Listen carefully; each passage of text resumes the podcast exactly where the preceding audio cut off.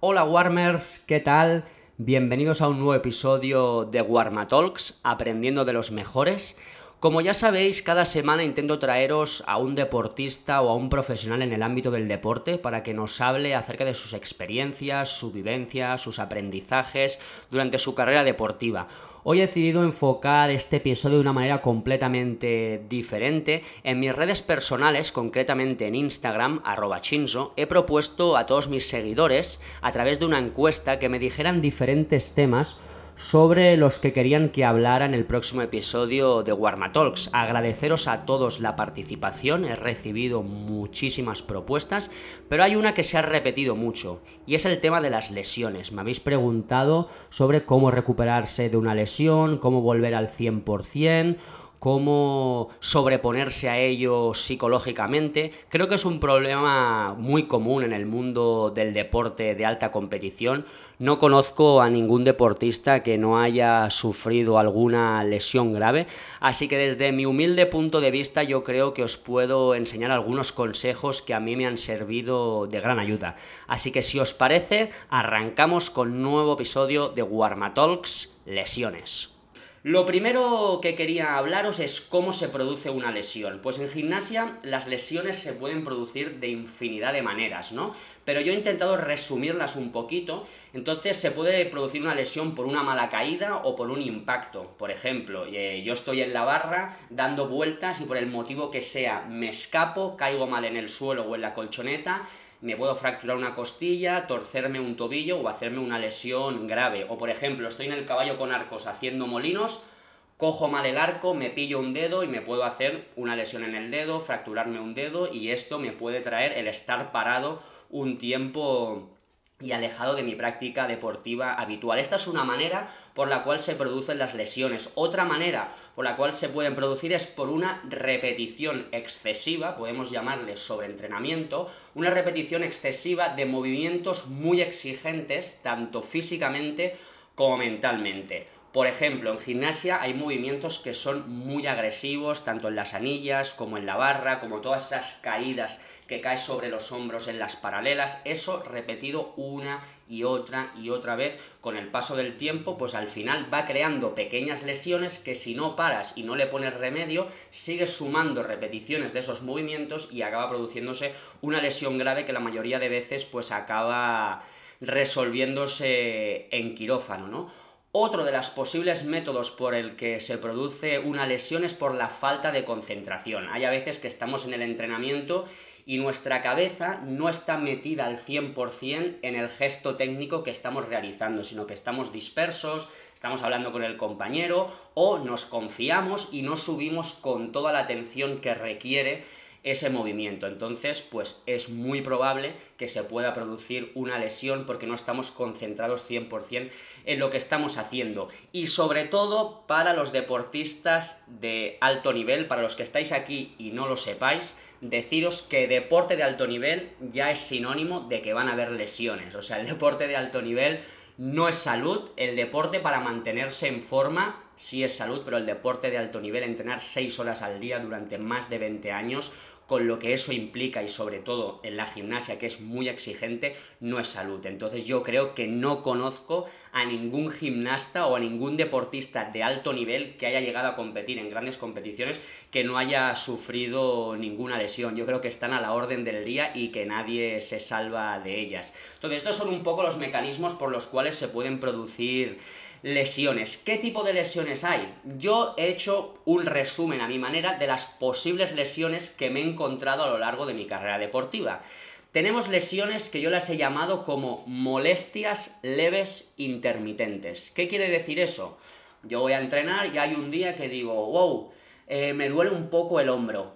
Pero nada, es una mínima molestia que no me impide practicar mi modalidad deportiva y que me duele de vez en cuando. Por ejemplo, hoy voy a entrenar, me molesta un poquito el hombro, pero nada, no me impide hacer ningún movimiento, pasa una semana, pasan cuatro días o pasa un mes sin tener ninguna molestia y vuelve a aparecer de nuevo la molestia y me empieza a molestar otra vez. Eso es lo que yo le he llamado molestias leves intermitentes.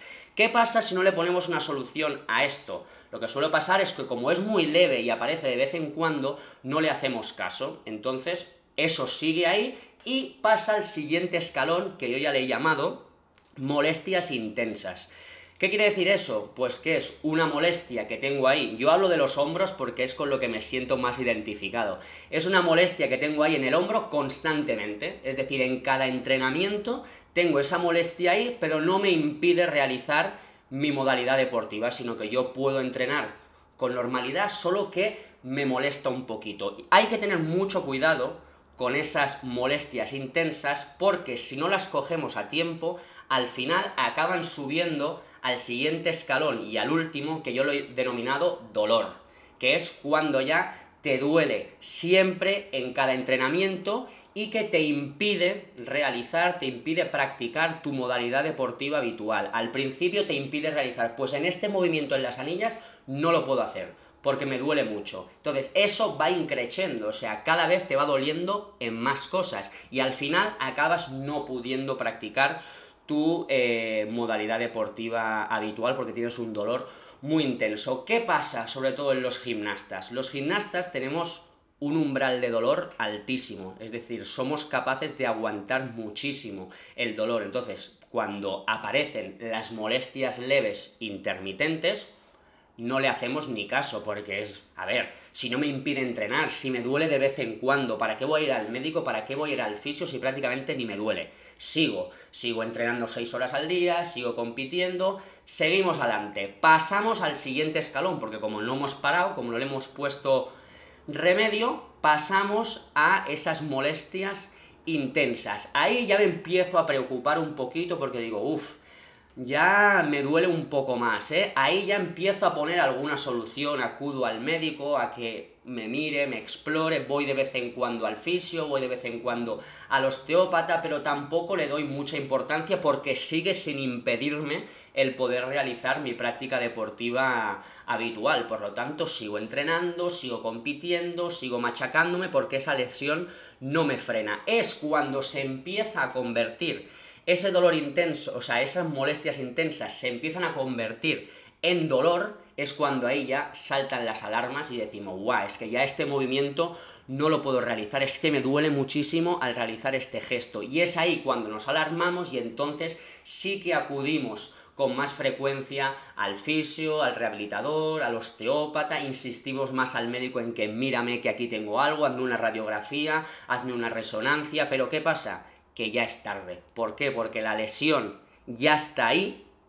No podemos parar tampoco mucho porque al ser deportistas de alto nivel queremos ir a todas las competiciones, no queremos que nadie nos gane. Entonces intentamos trampear ese dolor como podemos y la gran mayoría de casos termina o bien que tenemos que parar por completo durante semanas o meses de practicar nuestra modalidad deportiva porque el dolor es bestial y la lesión cada vez va más, o en el peor de los casos, que muchas veces es lo que pasa, es que acaba en quirófano, que hay que pasar por pues por el cirujano y hay que arreglar esa lesión porque ya es eh, muy grave, ¿no? Entonces, muchos de vosotros muchas veces me enviáis mensajes y me preguntáis, oye Rubén, tengo una tendinitis o me duele un poco la muñeca, me duele un poco la rodilla, ¿crees que debo seguir entrenando full planche o crees que debo seguir haciendo mortales? Para empezar, eh, yo no soy médico ni soy fisio, soy licenciado en ciencias de la actividad física y el deporte, pero yo no os puedo aconsejar qué debéis hacer o no. Lo que yo os aconsejo es, punto número uno, ves al médico o a un profesional que te mire bien qué hay ahí, qué pasa, qué lesión tienes y en función de la lesión que tengas se aplica un protocolo u otro. Pero lo primero es que profesionales te exploren y te digan, vale, tienes tal lesión, tienes tocado tal tendón, o simplemente es una inflamación, o simplemente es sobrecarga, acude al fisio, haz esto, haz lo otro. Entonces, primero, pasar por un profesional, por un médico que te explore, que te vea y que luego él ya derive si debes hacer trabajo de fisioterapia, de osteopatía, si debes ir con el rehabilitador de lesiones, tienes que hacer un trabajo de compensación para fortalecer la musculatura porque está débil y por eso te duele. Entonces, yo aconsejaría eso, si tenéis alguna molestia, eh, no preguntéis a War Machinso, que el War Machinso no es médico. O sea, ir al médico, que os exploren y a partir de ahí ya veremos qué, qué protocolos o qué pasos hay que seguir. Hablando desde, desde mi experiencia y de las lesiones que yo he sufrido a lo largo de mi carrera deportiva, por suerte, yo no he sufrido muchas lesiones, yo llevo 21 años en el deporte de alta competición y me han operado, se dice rápido, tres veces, pero son muy pocas comparados con muchos de los gimnastas que yo conozco. Yo me rompí el ligamento cruzado anterior y el menisco, Luego tuve, me tuvieron que operar, luego tuve una operación en mi hombro derecho porque tenía el labrum supraespinoso, el infra, lo tenía todo tocado, lo tenía bastante, bastante tocado el hombro derecho y a los dos años en el hombro izquierdo prácticamente lo mismo, pero también el tendón del bíceps lo tenía prácticamente colgando de un hilo que es que me molestaba en cualquier movimiento, me molestaba hasta haciendo una vertical, ya me dolía, entonces al final tuve que pasar por por un cirujano, por el doctor Leyes, un gran profesional que, bueno, que me operó y a día de hoy pues vuelvo a estar a tope de rendimiento, sin molestias y, y, recuperado 100%, ¿no? Entonces, en todo este proceso de recuperación, ¿qué pasa? Es lo que os decía al principio, ¿no? O sea, vosotros habéis visto mis vídeos de cómo se recupera un deportista olímpico y veis que todo el día es motivación, es progreso y venga para adelante y venga que bien y todo es positivismo. No. No es así todos los días. Es decir, hay muchos, muchos factores negativos que te están afectando aquí continuamente día tras otro y con los que tienes que aprender a batallar y con los que tienes que sobreponerte, ¿no? Entonces, muchas de las uno de los principales aspectos negativos que aparecen es la frustración, ¿no? Frustración y desesperación por no poder practicar eh, tu modalidad deportiva habitual. Tú estás acostumbrado a una rutina, a entrenar 6 horas al día, en mi caso hacer gimnasia, que es lo que más me gusta, y de golpe me lo quitan. Me lo quitan y, por algo que no depende de mí, ¿no? Entonces te sientes desesperado porque dices, es que no puedo hacer lo que más me gusta por esta lesión, ¿no? Entonces es el principal, uno de los, uno de los aspectos negativos que, que te afectan, ¿no?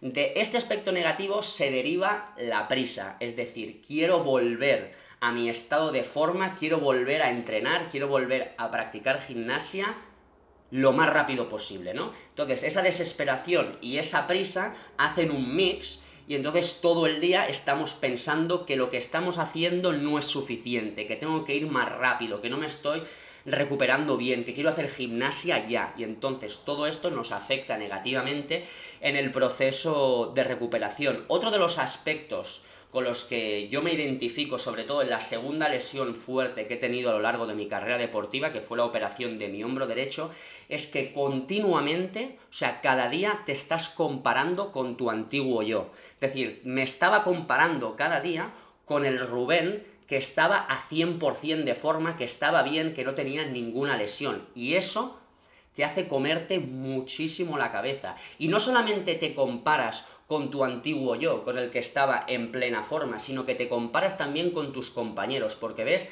que tú no puedes entrenar, que tú no puedes hacer gimnasia y que tus compañeros sí, y que siguen avanzando y que siguen progresando y que tú estás ahí, que no puedes hacer ni un círculo de brazos con, el hombro de lo que te duele, ¿no? Entonces eso provoca más frustración y más negatividad, ¿no?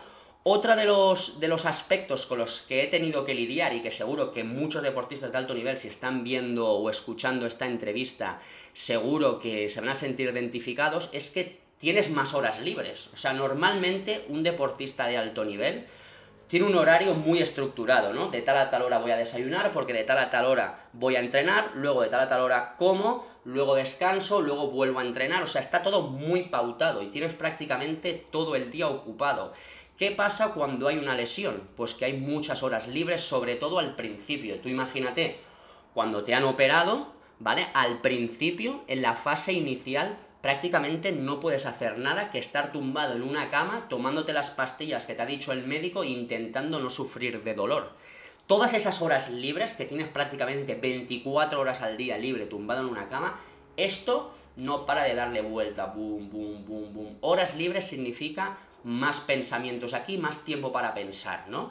Entonces, eso es uno de los aspectos que, que, que a mí me ha afectado también muchísimo, sobre todo en las fases iniciales. Y ya luego cuando empiezas ya el proceso de rehabilitación, en los inicios haces muy poco trabajo. Es decir, prácticamente vas al fisio y trabajas una hora si llega con el fisio que simplemente te trata un poquito las, las, las cicatrices, te hace un poco de masaje y ya. Y no puedes hacer prácticamente ninguna otra cosa porque no te dejan hacer eh, trabajo alternativo eh, de otra musculatura, pues si te han operado de un hombro, de las piernas o abdominales, no te dejan hacerlo. Por lo tanto, vas una horita hacer rehabilitación y el resto del día libre. Horas libres, igual, a comerse la cabeza. Otro de los aspectos también que, yo considero, a mí me han, me han impresionado, ¿no? Me me ha sorprendido y es que muchas veces, o sea, los deportistas de alto nivel pasamos más horas con nuestros entrenadores que con nuestras familias, ¿no? Porque estamos muchísimas horas entrenando. Entonces, cuando tú estás en activo, eh, tu entrenador es prácticamente como tu padre, porque está todo el día encima, tío, encima tuyo, diciéndote cómo tienes que hacer las cosas, corrigiéndote, preocupándote para que mejores, para que progreses. De golpe aparece una lesión no puedes ir al gimnasio y en algunos casos, en algunos entrenadores que he tenido, o sea, ha habido un desinterés brutal hacia mí. Es decir, ¿cómo puede ser que nosotros nos hayamos pasado aquí en el gimnasio seis horas al día juntos y ahora de golpe me operan y durante meses no sé nada de ti? O sea, no me has preguntado ni una vez, oye, ¿cómo estás? ¿Qué tal vas? Si estás bajo de ánimos, oye, pásate por el gimnasio y hablamos un día, o venga, vamos a comer, que quiero hablar contigo y así te animas y sales de casa para que no estés pensando tanto en la lesión. Nada. En muchos casos eso desaparece, o sea, no hay trato prácticamente con el deportista lesionado. Yo entiendo que, que uno está lesionado y el entrenador tiene que seguir prestando atención al resto de deportistas que tienen la sala pero vamos, considero que antes de deportistas somos personas, ¿no? Que cuando uno está mal hay que intentar darle el, máximo apoyo posible, ¿no? Ahí es cuando realmente ves quién te quiere y quién no, ¿no? Entonces hay muchas veces que hay que luchar con ese desinterés y esa falta de apoyo por parte de, algún entrenador. Y esto también te lleva a, a las ayudas que recibes por ser deportista. Tú imagínate, sufres una lesión y durante todo ese año no puedes competir. Si tú no tienes resultados, las becas que a ti te dan dependen de los resultados que obtienes, ¿no? Si no puedes competir, quiere decir que tienes cero resultados, con lo cual ya sabes que tu beca va a bajar en picada y no puedes hacer nada para remediarlo, porque es un factor que no depende de ti, es decir, te has lesionado, no puedes competir, no tienes resultados, tu beca baja y no puedes hacer nada. Entonces, eso también es otro factor más añadido que provoca frustración y que provoca negatividad a todo este proceso de recuperación. Y aparte de todo esto, están las dudas. O sea, continuamente uno tiene dudas de me recuperaré, volveré a estar en el estado de forma que estaba antes, tendré alguna molestia, sí, no. Todo este mix de cosas que os acabo de decir están continuamente en la cabeza de un deportista de alto nivel cuando está lesionado. Y con esto hay que lidiar cada día y hay que intentar sobreponerse a todo ello de la mejor manera posible. Entonces, con todo esto que os acabo de contar, con toda la experiencia que yo he tenido, por suerte o por desgracia, de haber sufrido estas tres lesiones tan graves a lo largo de, de mi carrera deportiva, pues he decidido elaborar como una serie de pautas, como un plan de acción para cuando uno está lesionado. Yo creo que lo primero y más importante que un deportista o una persona que practica deporte, aunque no sea de alto nivel, debe hacer cuando está lesionado es aceptar la lesión. Aceptar la lesión tenemos que ser conscientes que nos va a llevar unos días, nos va a llevar semanas o nos va a llevar incluso meses, ¿vale? Porque, porque uno está en plena forma, está practicando su actividad normal y de golpe le cortan en seco y no puede practicarla porque ha sufrido una grave lesión. Pues es normal que al principio haya lamentos de por qué esto me tiene que pasar a mí, qué he hecho yo para merecer esto, ahora no voy a poder ir a tal competición. No aceptamos la lesión. Entonces, esto es algo normal que le pasa a todos los deportistas, hay que dejar pasar un tiempo, unos días, unas horas y decir, ok, ya está, no me voy a lamentar más, me he lesionado, cuál es el siguiente paso, qué tengo que hacer para volver otra vez a poder practicar mi deporte. Y el siguiente paso es confianza.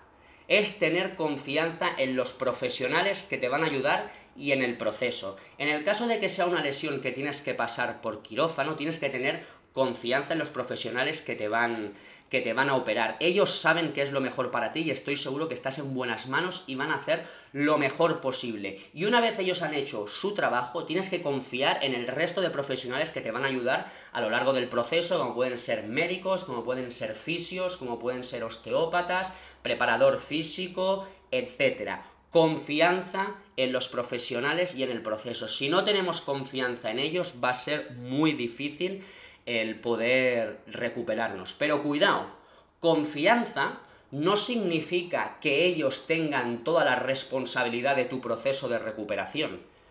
Tú tienes el 80 o el 90% de responsabilidad en tu proceso de recuperación. Una vez que te han operado, una vez que has pasado ese periodo posoperatorio que tienes que estar en cama, que no puedes hacer absolutamente nada, y empieza el proceso de recuperación de verdad, con el fisio, con, el rehabilitador de lesiones, con quien sea, tú tienes el 90% de la responsabilidad.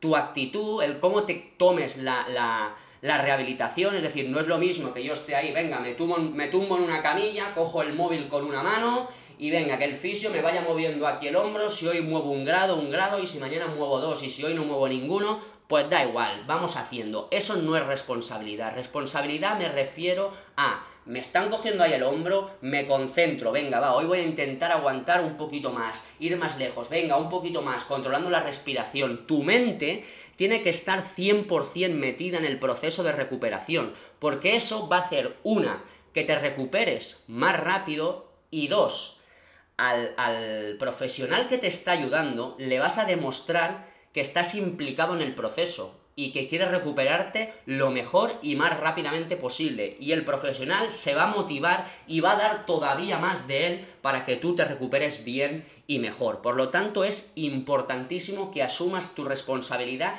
y que hagas todo todo lo que dependa de ti y que esté en tu mano para recuperarte lo mejor y más rápidamente posible. Descansar bien, alimentarte bien, no faltar a ni una sesión de fisio, estar concentrado al 100%. Si el fisio te manda trabajo para hacer en casa o para hacer en tus ratos libres, aunque sean, hablando claro, aunque sean un coñazo los ejercicios que te mande, aunque, aunque te aburra hacerlos, tío, ¿quieres recuperarte o no? Pues entonces Sé responsable, haz los ejercicios cada día con la máxima intensidad, con la máxima concentración y ya verás cómo así acabas recuperándote. Es la única manera que hay, o sea, tienes que asumir tu responsabilidad, no pongas, no pongas eh, el peso de la recuperación en los demás, no, no, ponla en ti mismo y ya verás cómo te recuperas antes y mejor. Otro de los aspectos que, que suele pasar cuando uno se lesiona es que pierdes tu identidad como deportista. Es decir, tú de golpe has sido gimnasta, has sido. has practicado alterofilia, eh, has sido nadador durante 20 años, 6 horas al día, y de golpe no puedes practicar esa modalidad deportiva y te sientes como que ya no eres un deportista, ya eres un cualquiera, ya no vales para nada. O sea, no dudas incluso de tu identidad como deportista, sino dudas incluso de tu identidad como persona. Es decir, en esta vida ya no valgo para nada, es que si yo no puedo hacer deporte ya no soy nadie. Es muy importante tener cuidado con esto. No eres nadie, sigues siendo la misma persona de siempre. Sigues siendo el mismo Rubén López con la misma personalidad, con el mismo carisma, con la misma alegría, con la misma motivación y dentro de ti están las mismas habilidades, las mismas experiencias y los mismos conocimientos que te ha enseñado la gimnasia. Todo está dentro de ti, eso no se ha borrado con una lesión, sigues siendo la misma persona. Lo único que tienes que aceptar de, ok, Estoy en una lesión, estoy en un proceso de recuperación, pero sigo siendo el mismo. Vamos a ir día a día recuperándome, pero sigo siendo el Rubén López gimnasta y el Rubén López que conocemos desde el día 1. Entonces es muy importante no perder esa identidad como deportista y como persona. Uno de los mayores consejos que yo os puedo dar en el, en el, proceso de recuperación, que me lo ha enseñado mi psicólogo, Pablo del Río, no sé si esto lo vas a ver, Pablo, algún día o lo vas a escuchar, intentaré que sí, te lo haré llegar, pero esto me lo has enseñado tú, es la visualización. Importantísimo, pero la visualización no solamente eh, la visualizar el entrenamiento que no puedes hacer, es decir, Tú estás lesionado, no puedes ir a la sala de gimnasia, no puedes hacer nada físicamente, pero sí lo puedes hacer mentalmente. Tú desde la cama de tu casa puedes tumbarte, cerrar los ojos e imaginarte que estás haciendo el entrenamiento como un día normal. ¿Hoy qué tocaría? Pues de preparación física tocarían estos ejercicios, este ejercicio y este ejercicio, ¿vale? Pues tú te lo imaginas como si lo estuvieras haciendo de verdad. Luego qué tocaría? Pues iríamos a barra, luego iríamos a anillas, iríamos a suelo, iríamos, y haríamos estos elementos. Pues tú te lo imaginas mentalmente, porque eso lo que hace es que refuerza tus conexiones neuronales, no te desvincula por completo de la práctica deportiva. Entonces, cuando vuelves a practicar tu modalidad deportiva de nuevo, no se te ha olvidado, o sea, todo te sale mucho más fácil porque esas conexiones neuronales durante todo ese tiempo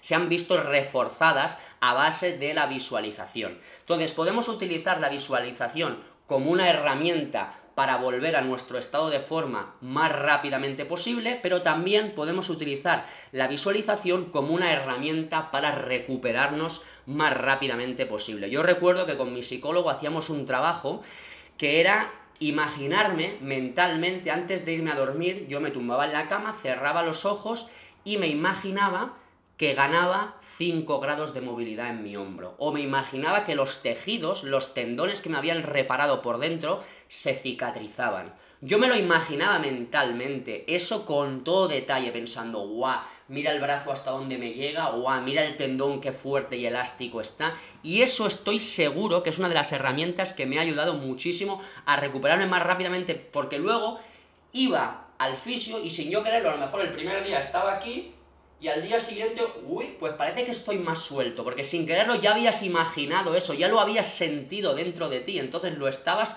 reviviendo, ¿no? Entonces una de las cosas que me ha ayudado muchísimo, la visualización, si hay alguien que esté lesionado, se la recomiendo al 100%.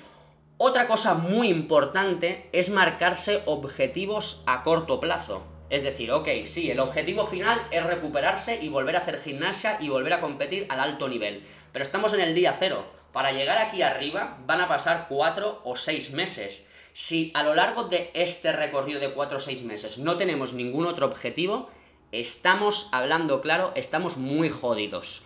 Porque eh, no vamos a poder premiarnos, no nos vamos a poder satisfacer, no vamos a poder sentir que estamos progresando correctamente. Entonces es muy importante marcarse objetivos a corto plazo. Vale, hoy es lunes, esta semana, ¿qué quiero? Pues esta semana voy a ganar 5 grados de movilidad. Esta semana en tal ejercicio voy a ganar más estabilidad. O voy a añadir en este ejercicio que estaba haciendo para fortalecer el deltoides 0,25 kilos más. Es decir, marcarse objetivos día a día y semana a semana. Y al final de la semana repasar esos objetivos y decir, vale, objetivo 1, ¿lo he cumplido? Sí, perfecto. Objetivo 2, ¿lo he cumplido? Pues no, me falta aún un poquito, pero he mejorado con respecto a la semana anterior. Así que es importantísimo el marcarse objetivos y otro aspecto, el celebrar la consecución de esos pequeños objetivos. Es decir, si yo he conseguido subir 0,25 kilos o he conseguido ganar un grado de movilidad, eso es un progreso, hay que celebrarlo y hay que premiarse por ello, no hay que decir, va, esto, esto es una mierda, tío, si aún no puedo hacer ni una vertical, ni puedo hacer nada, esto no es nada, ¿por qué me voy a premiar por ello? No, no, no, premiémonos por cada pequeño objetivo que consigamos. ¿Y cómo nos podemos premiar? De muchas maneras, dándole un abrazo al fisio y diciéndole qué buen trabajo estamos haciendo, o al llegar a casa... Eh, comiéndonos un helado, o dándole un beso a mi pareja, o diciéndole eh, qué feliz soy y, me voy a recuperar. O sea, hay que celebrarlo. Cada pequeño objetivo hay que celebrarlo. No podemos dejar que pase desapercibido, porque eso nos va a permitir disfrutar más del proceso de recuperación y estar más felices en nuestro día a día. Siguiendo con estas pautas, que os estoy diciendo acerca de, un posible plan de acción ante una lesión importante. Otro aspecto importante es trabajar los puntos débiles y reforzar los puntos fuertes. Tenemos más tiempo que nunca, por lo tanto, vamos a, lo que yo, en lo que yo soy bueno, voy a reforzarlo. Voy a decir, esto lo domino y aún voy a dominarlo aún más. Y en lo que yo tengo carencias, pues vamos a trabajar sobre ello. Por ejemplo, yo siempre pongo este ejemplo. A mí cuando en el, cuando en el 2010 me, me operaron de, del ligamento cruzado anterior y del menisco de la rodilla derecha, yo de tren superior no estaba nada fuerte. O sea, estaba fuerte, lo normal para hacer gimnasia, pero no era de los más fuertes. Entonces, cuando me operaron, yo dije, ok, tengo que ganar fuerza en el tren superior. Me han operado la rodilla, por tanto abajo sé que no puedo hacer nada. Vamos a centrarnos en la parte de arriba. No paré de machacar un día tras otro, tras otro, tras otro, ganando fuerza y trabajando la fuerza. Al final, ¿qué pasó? Que una de mis debilidades, que era que arriba me faltaba fuerza para dominar movimientos y ejercicios más complicados en gimnasia, se convirtió en una de mis fortalezas. O sea, a lo largo de toda esa lesión trabajé tanto el tren superior que luego, a los dos años, cuando fueron los Juegos Olímpicos de Londres 2012, solo participé en aquellos aparatos de tren superior, porque estaba muy fuerte y dominaba muchísimo los ejercicios, y fue gracias a que a esa lesión hice esa reflexión y me centré en trabajar en mis puntos débiles. Otro de los puntos débiles es que a mí me costaba mucho manejar eh, la situación de competición, ¿no? Eh, me ponía muy nervioso, me creaba yo mismo expectativas que, me, que me producían nerviosismo, entonces lo que hice es, bien, vamos a ponernos manos a la obra y voy a trabajar en cómo gestionar la competición. Y cuando volví a competir otra vez, después de la lesión, era otro completamente distinto, con muchísima más confianza, me sentía como si un Rubén una nueva mejor versión de Rubén, ¿no? Y entonces eso es lo que tenemos que intentar. Vale, vamos a aprovechar que tengo ahí un parón de 4, 6 meses para convertirme en una mejor versión de mí mismo en todos los aspectos. Entonces eso es muy importante, el reforzar los puntos fuertes y el trabajar los puntos débiles.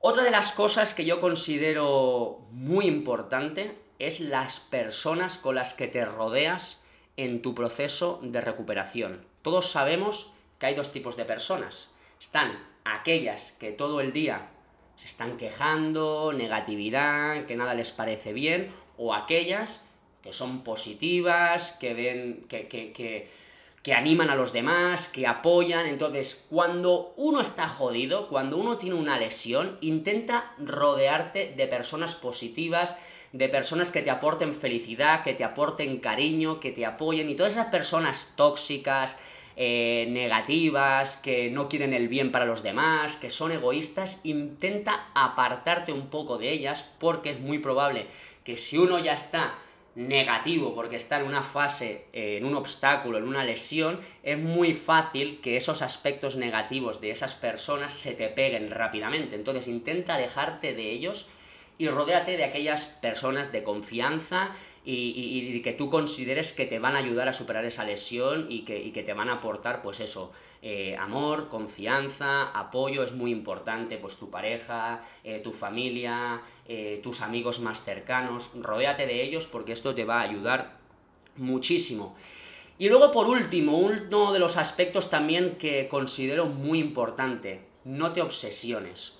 No hay que obsesionarse con la recuperación. Tranquilo, estás en buenas manos. Hemos dicho que confiamos en el proceso, hemos dicho que asumes la responsabilidad. Vas a dar el 100% cada día en ese proceso de recuperación. Todo va a salir bien, no tienes que preocuparte más, no tienes que estar cada día aquí pensando y si va a salir bien o si va a salir mal. No, ya hemos dicho que confiamos en ello, por tanto, relájate, Disfruta, disfruta del proceso de recuperación y disfruta también de tu tiempo libre. Nunca en tu vida, entrenando tantísimas horas como entrenas, has podido disfrutar de tiempo libre, por tanto, aprovechalo. Sal con los amigos, sal con tu familia, ves a cenar allí, tómate algo aquí, aprovecha para hacer cosas que normalmente no puedes hacer y disfruta de ellas. Entonces, esto es un poco el plan de acción así resumido unas pautas que yo, que yo he conseguido pues extrapolar de todas mis experiencias eh, con las lesiones que he sufrido a lo largo de, mi carrera deportiva, ¿no? Al final, eh, pensar una cosa, eh, las lesiones o las dificultades o los obstáculos que, que se pueden presentar en, en, nuestra carrera como deportistas o en nuestra vida, son aprendizajes, es decir, esos obstáculos, esas dificultades nos quieren enseñar algo. Al principio no entendemos por qué y nos lamentamos y decimos, ¿por qué me ha tocado esto a mí ahora? Yo no me merezco esto. Pero hay un mensaje ahí, hay un mensaje en ese obstáculo y esa dificultad que tenemos que aprender. Y estoy seguro que ese mensaje nos va a servir para convertirnos en una versión mejor de nosotros mismos, que es lo que demanda nuestro objetivo. Es decir, nosotros tenemos un objetivo muy ambicioso, ¿vale? Vamos a poner que es participar en unos Juegos Olímpicos, ¿vale? Voy aquí y ¡pum! me encuentro con una piedra. Ok, esa piedra me está queriendo decir algo, me está queriendo, hey Rubén, si tú quieres conseguir tu objetivo, tienes que aprender esta lección. Y hay que saber sacar qué lección nos está enseñando ese obstáculo o esa lesión. Muchas veces no vamos a, no vamos a ser capaces de sacar ese aprendizaje de un día para otro, ni de una semana para otro, ni de un mes para otro. A veces nos puede llevar un año o dos incluso, pero hay un aprendizaje ahí que debemos aprender para poder convertirnos en una mejor versión de nosotros mismos y poder llegar a conseguir nuestro objetivo. Ya lo dijo, eh, siempre digo este ejemplo, pero Steve Jobs en la, en, la, graduación de Stanford, él dio un discurso y, y, habló de una frase que a mí me gusta mucho, que es connecting the dots, ¿no? que es conecta los puntos, todo pasa por algo. O sea, lo que tú crees que hoy es una catástrofe y lo que tú crees que hoy es lo peor que te puede pasar en la vida, te está enseñando una lección. Cógela, apréndela, porque eso te va a ser hacer una mejor persona o un mejor deportista, ¿no? Yo en mi caso, por ejemplo, cuando tuve la lesión de, rodilla, eh, para mí fue un bache enorme porque, bueno, yo hacía pocos años que había pasado de la categoría junior a la categoría senior, llevaba dos años en los que no había ido a ninguna competición senior y no entendía por qué, ¿no? Estaba frustrado de decir, guau, es que en junior he ido a muchas competiciones y ahora que estoy aquí codeándome con los mejores no estoy compitiendo en ninguna, ¿no? Entonces, esa lesión con el tiempo, pues me enseñó a que debía ponerme más fuerte, a que debía afrontar el deporte, el entrenamiento y la competición desde otro punto de vista, o sea, me trajo cosas positivas, me hizo aprender esas lecciones y a partir de ahí, ¿sabéis lo que pasó? Que fui a todas las competiciones, en los siguientes años fui a todas las competiciones en categoría senior y conseguí llegar a los Juegos Olímpicos. O sea, lo que en un principio parecía algo, una catástrofe,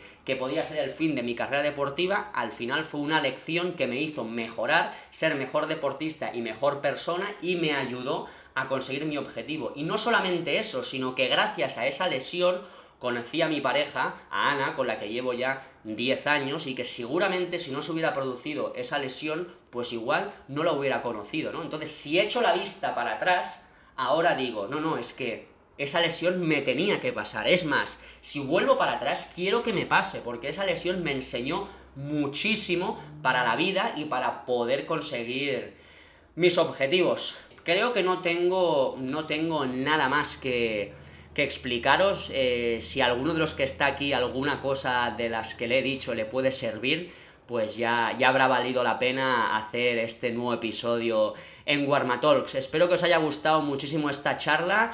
Y nada, todavía no nos vamos porque aún tenemos tiempo, ya sabes, es turno de preguntas, así que para todos aquellos que estéis aquí dentro en, en este directo de Instagram, en Warmatalks, hablando sobre lesiones, es momento de que dejéis ahí todas vuestras preguntas y en el tiempo que queda, pues os voy a intentar responder a todos. Así que nada, la responsabilidad ahora es vuestra. A darle a las preguntas. Rubén, ¿crees que hay elementos de fuerza que son peligrosos para el cuerpo o solo necesitan más preparación?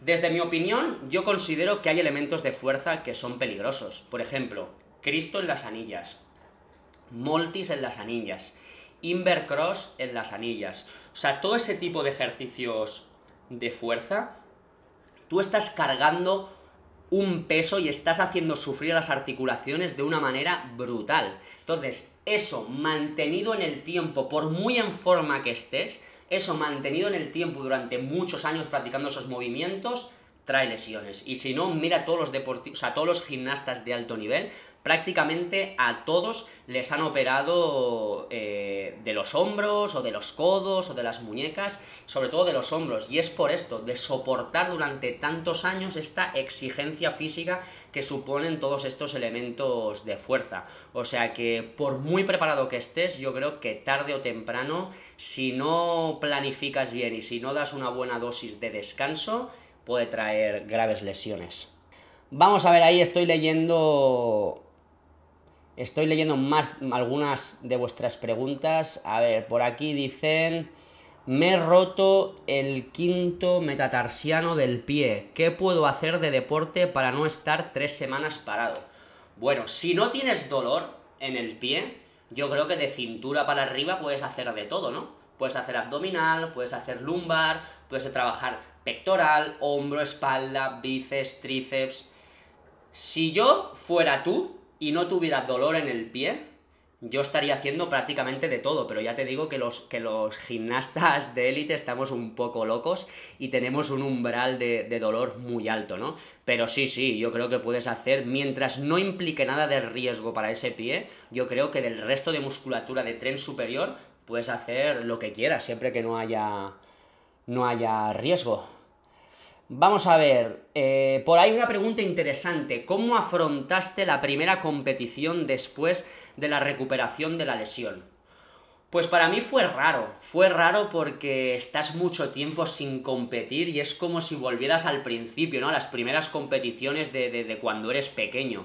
Entonces me sentía, me sentía un poco nervioso y me sentía como desubicado, ¿no? Sí que es verdad que mentalmente me había preparado muy bien con todo ese trabajo psicológico que he estado hablando anteriormente, pero no quita que había cierto nerviosismo, ya no solo por volver a la competición, sino de decir, ya me he recuperado, ya estoy otra vez aquí, pero no supuso un gran trauma, o sea, supe manejarme bien, hasta incluso yo creo que me sentí mejor que en las competiciones anteriores. Sentirme mejor no me refiero a que hiciera más puntos o que ganara la competición, sino que a la hora de manejar la situación de competición me sentí muy a gusto y muy feliz. Pero ya te digo, eh, todo esto lo achaco al trabajo psicológico que hice durante el proceso de recuperación.